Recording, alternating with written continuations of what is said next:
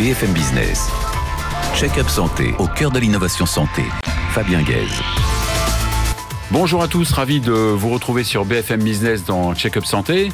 Saviez-vous qu'un patient atteint d'un syndrome parkinsonien devait consulter en moyenne 30 intervenants et gérer autant de rendez-vous C'est le constat qu'a fait l'Institut Montaigne dans son dernier rapport intitulé Parcours patient parcours du combattant. Comment choisir mon médecin Que faire avant et après sa consultation Qui a mes informations santé et avec qui les partage-t-il? C'est autour de ces questions que nous allons débattre avec Laure Millet, responsable du programme santé à l'Institut Montaigne.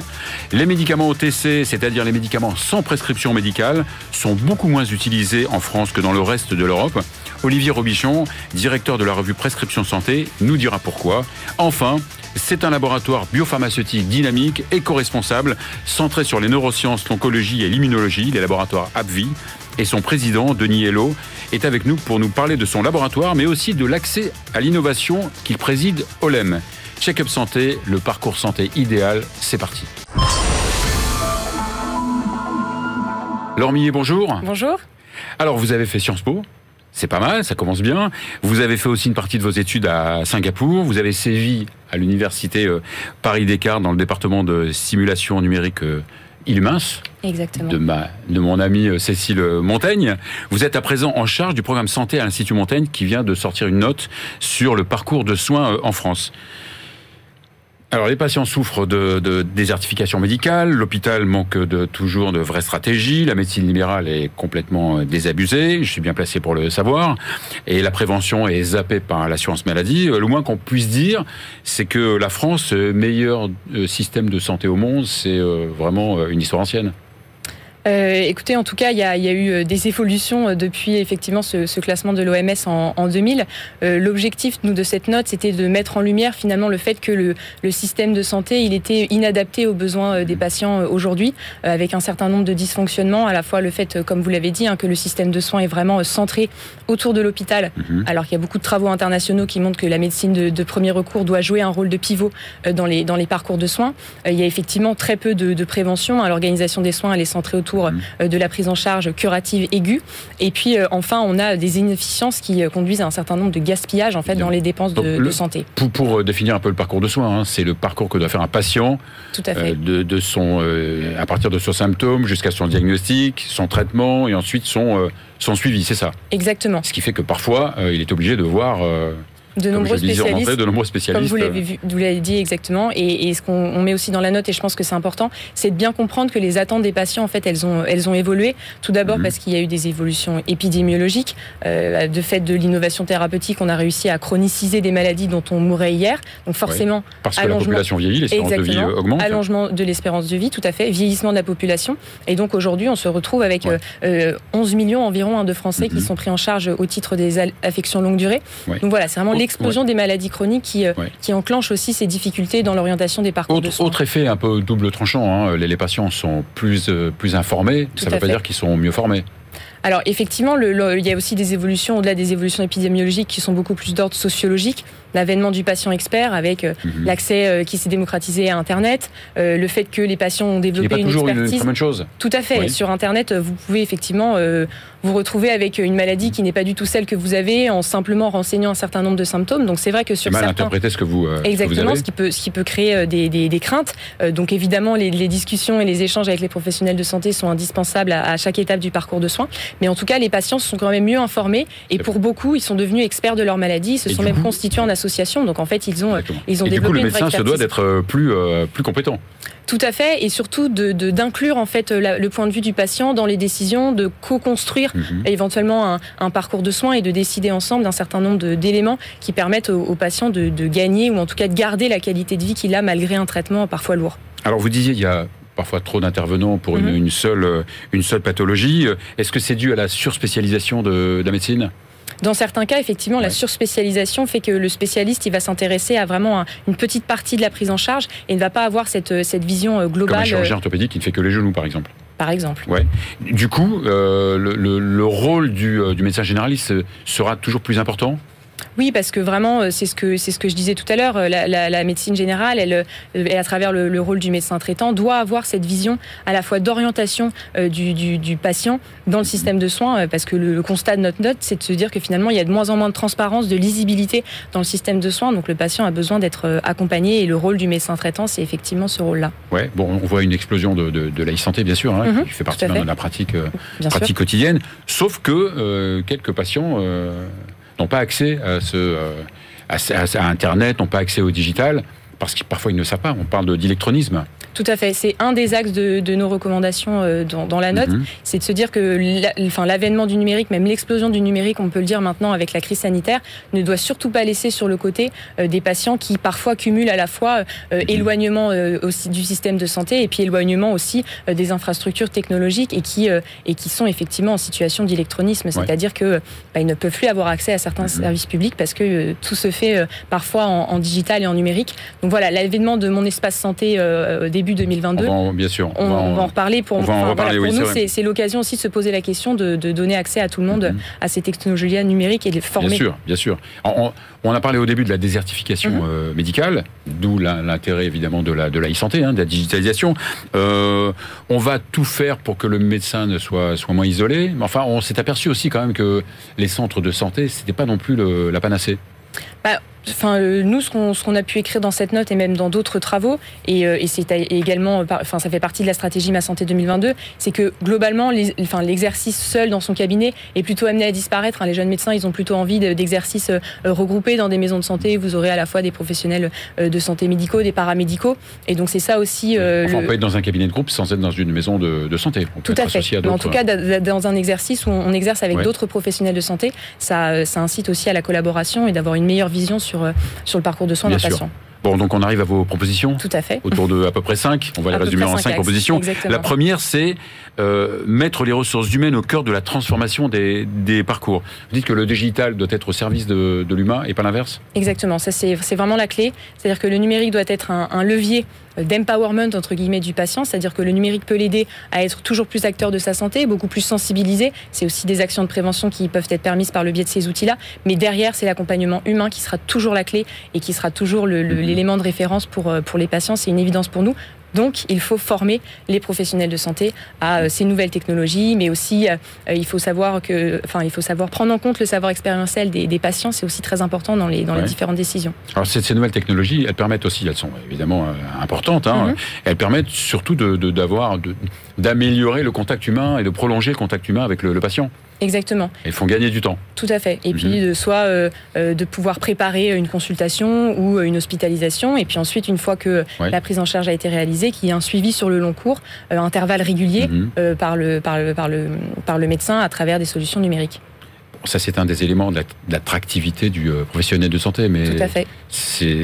ça résume pas le reste. Non, tout à fait. C'est pour ça qu'on. Qu'est-ce qu'il faut faire pour rendre cette profession? On sait très bien, moi je, le vois, hein, euh, je le vois, il n'y a pas tellement de pénurie de médecins. C'est que les médecins ne veulent plus s'installer. Oui, et puis il y a un enjeu aussi de, temps médical disponible aussi pour euh, expliquer aux patients un certain nombre d'éléments, notamment mhm. euh, si vous mettez des applications numériques dans le suivi, il faut prendre le temps d'expliquer aux, patients tout ça. Et c'est aussi un élément fort de la note, c'est dans la mhm. partie formation, il faut aussi permettre le développement de nouveaux métiers qui permettront ensuite la mhm. délégation de tâches et de libérer du temps disponible pour les médecins. On croit beaucoup en, ça. On a encore quelques petits combats, petits combats d'arrière-garde, hein, où certaines professions veulent garder leur. Tout à fait, mais je pense que le levier de la, formation est... évidemment très important pour faire changer les mentalités. Proposition 2, la qualité, de, qualité de, des soins, une priorité? Exactement. On avait publié d'ailleurs un, rapport sur le sujet en, avril 2019 à l'Institut Montaigne.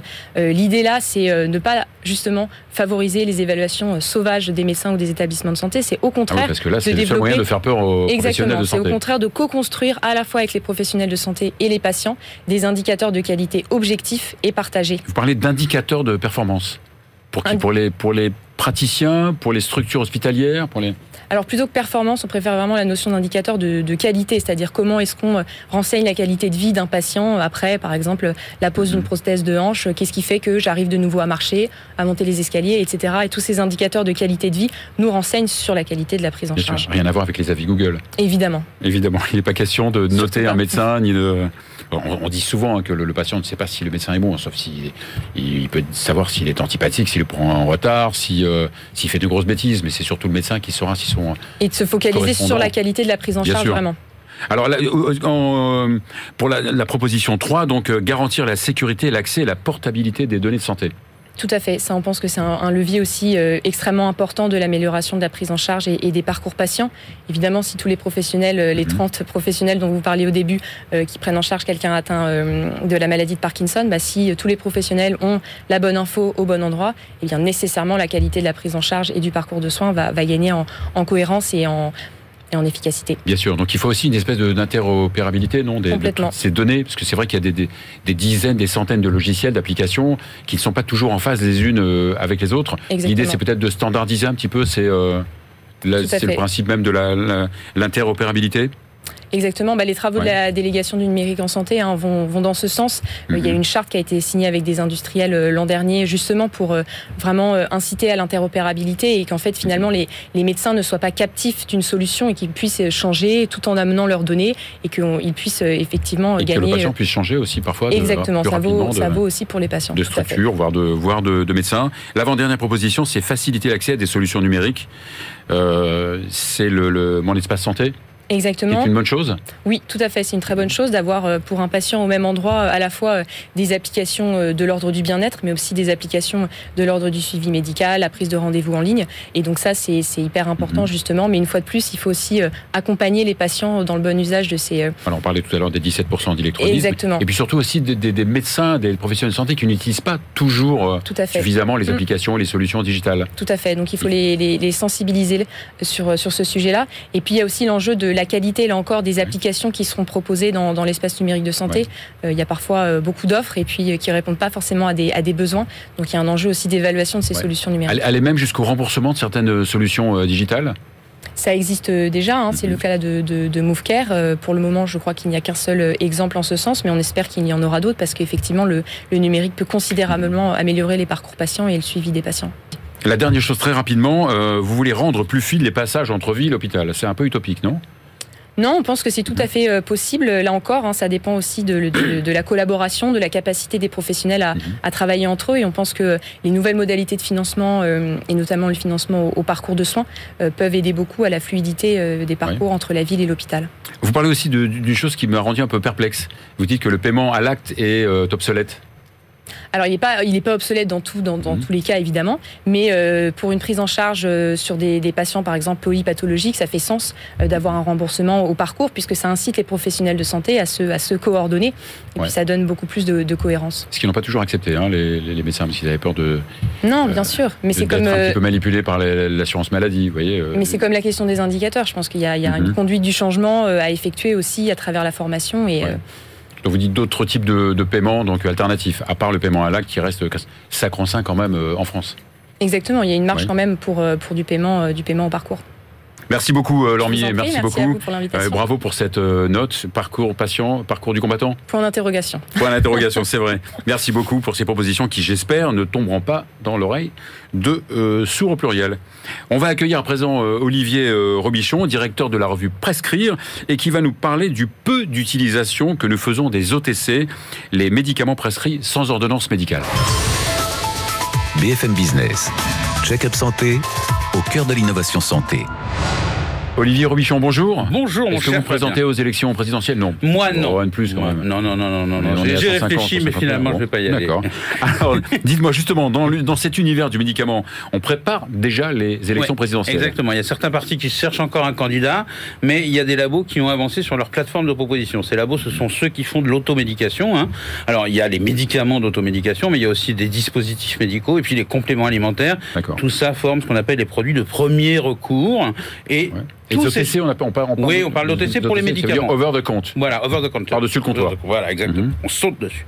Euh, tous ces gens-là, c'est 30 laboratoires au total, enfin 30 acteurs de la santé. Énorme. Entreprise, oui. 25 000 salariés. Euh, et ils sont rassemblés au sein d'un collectif qui s'appelle le NERES. Alors, c'est mhm. joli parce que j'ai pas tout compris sur le. C'est une nouvelle ère de santé plus responsable. Ils ont cherché un nom. Mhm. Euh, et, et, eux viennent de publier 14 propositions parce qu'ils ont l'impression d'être un peu délaissés par le pouvoir politique. L'ensemble de ces produits ne représente que 10% du chiffre d'affaires de l'officine. Oui, un des chiffres d'affaires les plus bas euh, en Europe Ouais, complètement. Euh, C'est très très faible. Hein. euh, Peut-être même le plus bas d'Europe Oh, c'est, Ouais. je crois qu'il y a le Portugal qui est en dessous, mais c'est à peu près tout. 38% aux Pays-Bas. Euh, 42% en Allemagne, plus de 50% en Grande-Bretagne, donc on est vraiment Ah oui, c'est très, très 10% en France, 10%, Ah ouais, on est très très bas. Euh, il faut savoir qu'il y a des études qui ont été faites. Si on augmentait la part du marché français à la moyenne européenne, on libérerait deux heures de plus de deux heures de consultation par médecin et par jour. Voilà. Donc, Je savais que vous vouliez notre, notre fin à nous les médecins. je sais, voilà. Alors, euh, mais pourquoi, euh, justement, pourquoi cette France est aussi en retard euh, Alors- euh, sur ses produits sans ordonnance? C'est vrai qu'en France, il y a un, y y a vrai réflexe santé égale gratuité. hein, ça, c'est incontestable. Mais il y a aussi un problème, c'est que comme ces médicaments-là ne coûtent rien à la Sécu, puisque par nature ils ne sont pas remboursés, eh ben, le gouvernement, les pouvoirs politiques s'en sont peu occupés. Donc, ce que demandent les labos, c'est qu'on organise un peu les choses et ils voudraient qu'on mette le parcours de soins officinal en place. Le parcours de soins officinal, le PSO, PSO, hein, c'est-à-dire qu'on formalise en fait en quelque sorte le parcours du patient une fois qu'il est rentré à l'officine. Il y a quand même 310 millions de visites par an qui ont pour objet d'acheter un produit OTC. Donc, formaliser ce parcours, savoir ce que peut dire le pharmacien, ce qu'il peut donner, quand Mhm. est-ce qu'il peut réorienter son patient vers un autre professionnel de santé, ça c'est important. Par contre, ce, ce PSO, il passe par euh, quelque chose qui n'est toujours pas en place, c'est le fameux dossier médical, hein, alors on appelle dossier médical, dossier pharmaceutique, dossier Mhm. médical partagé, vous en avez euh, 250 versions, ça existe depuis 20 ans. Donc, euh, Non, mais euh, il et marche bien chez les pharmaciens, moins bien chez les médecins. voilà, c'est ça, mais il faudrait rendre obligatoire tout ce qu'on vend en pharmacie. À partir de ce moment-là, effectivement, organiser le parcours de soins est quelque chose d'important. Alors, vous nous avez parlé de 14 euh, Oui. propositions. Oui, oui. Alors, je ne vais pas toutes vous les donner, mais il y en a qui sont. D'autres Voilà. indications quand même. Il y en a qui sont d'une praticité absolue. Euh, les, les laboratoires concernés voudraient qu'on égalise les taux de TVA. Quand vous avez un médicament de prescription, c'est 2,1%. Les médicaments d'automédication, c'est 10%. Parfois, c'est la même molécule. Hein. Peut-être parce, peut-être parce que les, les produits sont libres, non Bah, euh, Les prix sont libres Oui, mais la TVA, elle, est imposée. Donc, euh, honnêtement, il y a un vrai différentiel là-dessus. Et parfois, c'est la même molécule. Si elle est remboursée, si elle est prescrite, elle est remboursée. Si elle n'est pas prescrite et achetée directement, elle n'est pas remboursée. Et bien, Comme c'est le taux de le TVA est paracétamol, par exemple. Exactement, par Mhm. exemple, pour ne pas citer. Euh, et puis, et puis, il voudrait qu'il y ait un peu plus de produits dans la corbeille. Depuis 5 ans, il n'y a eu aucun produit nouveau, aucune molécule nouvelle qui est arrivée. Il voudrait qu'on libère ça un peu. Il y a même des molécules qui sont sorties de la de la libre de la libre dispensation, notamment les produits qui avaient de la codéine, enfin, qui ont de la codéine à l'intérieur, qui sont redevenus soumis à prescription. D'accord. Et d'autant que, que ces produits sont majoritairement fabriqués en France. Ben, c'est ça, euh, c'est Mhm. c'est l'avantage. Et eux voudraient qu'on puisse pouvoir euh, valoriser ce Made in France. Alors, euh, il n'y a pas que le miel et les slips hein, qui marchent bien, Made in France. Euh, je ne sais pas si vous saviez. Ouais, ouais, bien sûr. Euh, y a, ils voudraient pouvoir mettre, en gros, Made in France sur le, sur le médicament. C'est l'une des 14 euh, demandes. Un peu plus de 50% des médicaments d'OTC sont fabriqués en France. Pour les médicaments de prescription, c'est un peu plus de 20% seulement. Donc, y a- ils ont un vrai Donc, avantage. il y a une marge là. Oui, oui, il y a une marge. Absolument. absolument. Alors, votre, pour finir, votre phrase de la semaine. Alors ça, je, je voulais inventer en fait. Hein. Ma phrase de la semaine, je- je c'est sais bien, je sais bien. faire, c'est c'est un très bon vaccin, mais on ne le fera pas. L'annonce est tombée mardi dernier. Euh, Sanofi abandonne son vaccin à ARN messager contre le Covid. Euh, ils étaient en phase 1-2, donc plutôt avancé. Les résultats étaient bons, même très bons, 91%. Le problème, c'est que des vaccins ARN, il y en a partout. Hein. Euh, entre Pfizer et Moderna, je crois qu'on il y a vraiment à- plus de place pour vendre des, vaccins voilà. Et donc Sanofi veut miser sur son vaccin à l'ancienne, on va dire, dont on devrait avoir les premières données d'ici quelques semaines maintenant, euh, et notamment pour les piqûres de rappel. Et, et- et- évidemment, il ne laisse pas tomber le- le- le- les Ah études non sur le- Non, les non, médicaments non. ARN messagers. Non, non, ils continuent à une révolution. Ils ont démontré que l'ARN fonctionnait chez eux. Ils ont racheté une société Translate Bio. Ils ont construit ça avec ça. Ils vont développer notamment des vaccins contre la grippe avec l'ARN messager. messager. Donc, euh, mais le vaccin contre le Covid, au revoir. Merci Olivier, bah, vous allez rester avec nous Ben oui. pour accueillir Denis Hello qui est vice-président euh, de d'Abvi et président France euh, d'Abvi. BFM Business. Check-up santé au cœur de l'innovation santé. Olivier Robichon, vous êtes toujours là Je ne bouge plus maintenant. Bon, on est Je très suis là, content, je- on est super voilà. content. Voilà, exactement. Denis Hello, bonjour. Bonjour. Vous êtes le président euh, de d'Abvi euh, France. Oui. Euh, je vais laisser Olivier Robichon faire un peu votre portrait, dans le bon sens, hein, Et, évidemment. voilà, et puis après on parlera d'actualité euh, Mhm. sur le fond. Denis Hello, vous êtes un vous êtes un manager qui m'a toujours surpris. Vous avez fait des choix étonnants dans votre carrière, euh, diplômé d'une grande école de commerce. Alors c'est vrai que vous commencez votre carrière chez Ron Poulin c'est sérieux. Mais après vous arrivez chez Croft, Kraft euh, Jacob Suchard, c'est ça? Le roi fait. du chocolat. Hein Euh, donc là, on se dit une boîte comme ça, on la quitte jamais, c'est Mhm. pas possible. Et puis vous, vous la quittez quelques années plus tard, et vous allez où? Chez Mattel. Alors là, vous allez donner du rêve aux enfants, aux petites filles, aux petits garçons. Là, on se dit bon, euh, quand même, le carton est plein. Eh bien non, vous décidez in fine de passer dans le médicament. vous commencez votre carrière chez GSK. Vous en serez notamment le patron de la filiale en Belgique.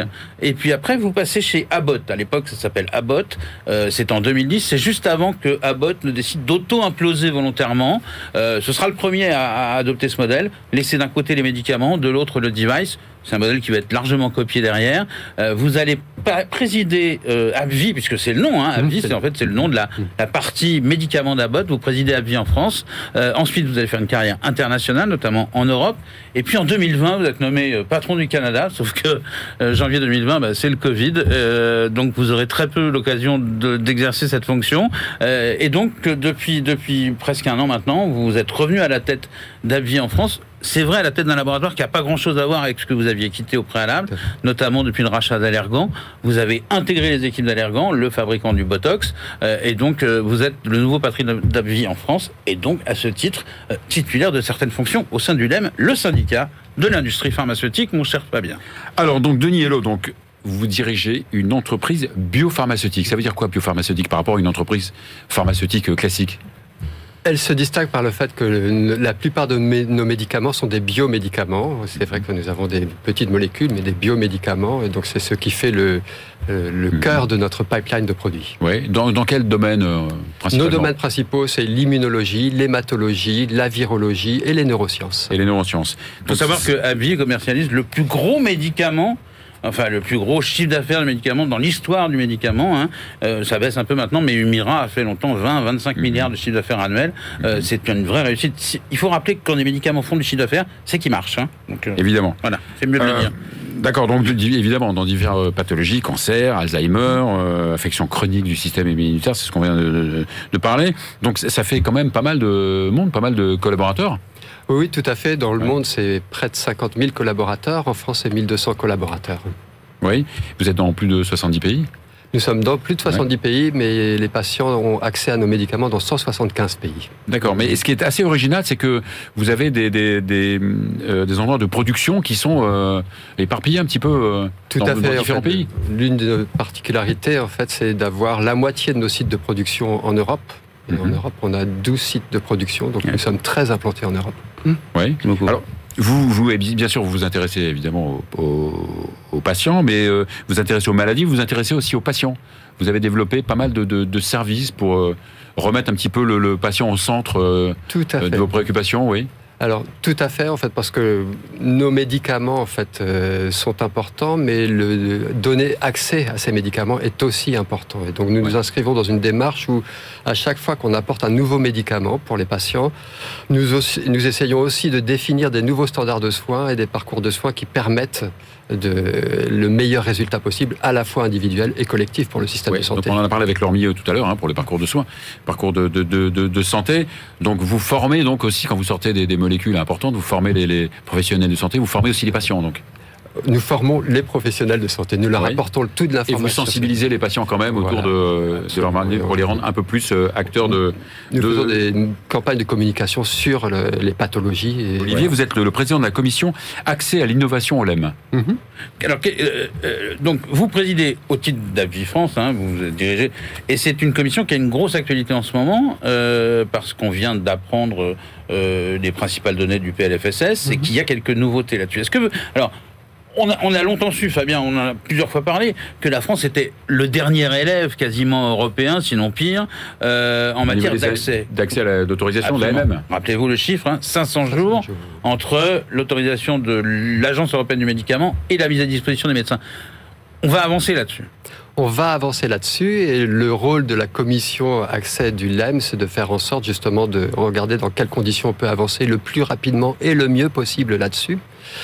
500 jours, oui, c'est pas. Euh, voilà, tout le monde réalise que c'est pas acceptable pour la Alors France. Que c'est 130 en Allemagne, par exemple. Voilà, donc des progrès sont faits. Et ce qui est intéressant dans le, projet de loi de finances de la sécurité sociale de, cette année, c'est qu'on va avoir deux euh, dispositifs qui sont nouveaux. En fait, l'accès précoce qui a été simplifié par rapport à ce qu'on appelle les ATU. Les hein. ATU, les RTU. Il y avait six régimes différents. On a maintenant deux régimes C'est en cours, les décrets sont sortis, donc c'est la mise, euh, nous sommes en train de mettre en œuvre, et donc la commission accès au LEM euh, cette mise en œuvre pour s'assurer que le résultat final va bien être celui attendu. Au-delà de ça, il y a un projet de loi qui prévoit ce qu'on appelle un accès direct. Donc on pourrait accéder au remboursement des médicaments dès l'avis de la commission de transparence, ce qui ferait gagner tout le temps de la négociation de prix. Donc Quasiment 300 jours presque, sinon plus. Oui, voilà.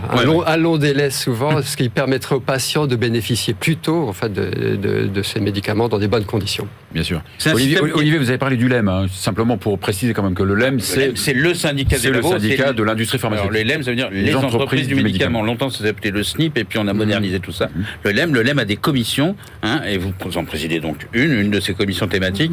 Il y en a euh, toute une série euh, et c'est vrai que celle que vous présidez, sans vouloir vous flatter, euh, cher Denis, euh, est, nécessairement au cœur de l'actualité en ce moment. Le système dont parle Denis Hello, c'est un système qui pourrait être une vraie révolution. Alors, c'est une expérimentation de deux ans, il y a plein de conditions, le texte est sorti, pas tout à fait là, mais mhm. on s'inspire énormément de, justement, de l'exemple allemand en Allemagne, on peut mettre le laboratoire dès qu'il y a la validité mhm. accordée avec l'équivalent de la mhm. commission de transparence, peut mettre direct au prix qu'il a décidé le médicament sur le marché et il y a une condition de revoyure finalement au bout d'un an. Euh, c'est vers un système comme celui-là On s'achemine vers ce genre de système. Les détails de la loi restent à, peaufiner. Euh, je crois que nos points de vigilance, en fait, dans ce qui est prévu aujourd'hui, c'est que les, extensions d'indication, par exemple, ne sont pas inclus dans le, dans le projet de loi. Et quand on est en oncologie, hématologie et autres domaines comme l'immunologie, les extensions d'indication sont aussi importantes, essentielles. Que, donc mhm. c'est ce qui a bloqué la réforme de l'ATU pendant un, certain moment. c'est un point de vigilance. Le deuxième point de vigilance, en fait, c'est les conditions dans lesquelles en fait, le, prix serait fixé durant cette période euh, en attente de négociation finale. Donc, c'est le rôle de la commission accès du LEM de revenir avec des propositions et de discuter de, de façon continue, comme d'habitude, avec les autorités pour essayer d'améliorer le système. Donc, ça va dans le bon sens. La direction Pour une fois, ce PLSS, PLFSS va un peu dans le bon sens. Sur, alors, sur cette direction qui est un accès accéléré, accès précoce, oui. Quant au financement, euh, là, c'est, on est dans une direction qui est plutôt habituelle. Finalement, si, euh, avec les, chiffres que nous connaissons aujourd'hui, ce que l'on peut dire, c'est qu'on nous, on demande à l'industrie pharmaceutique de financer le coût de ces nouvelles réformes, mhm. parce que le budget va être stable par rapport à la dépense de cette année. 1,25 milliard d'euros d'économies demandées aux médicaments et aux devices. C'est la mauvaise nouvelle, de, c'est la mauvaise surprise de ce PLFSS. Comme d'habitude. Voilà, comme, d'habitude. Merci beaucoup, merci beaucoup Danielo, merci. Euh, Olivier Rouichon, c'est terminé pour euh, aujourd'hui. J'espère euh, qu'on se revoit, moi vivant après le Marathon des Sables, du retour du Marathon des Sables, on se revoit normalement la semaine prochaine.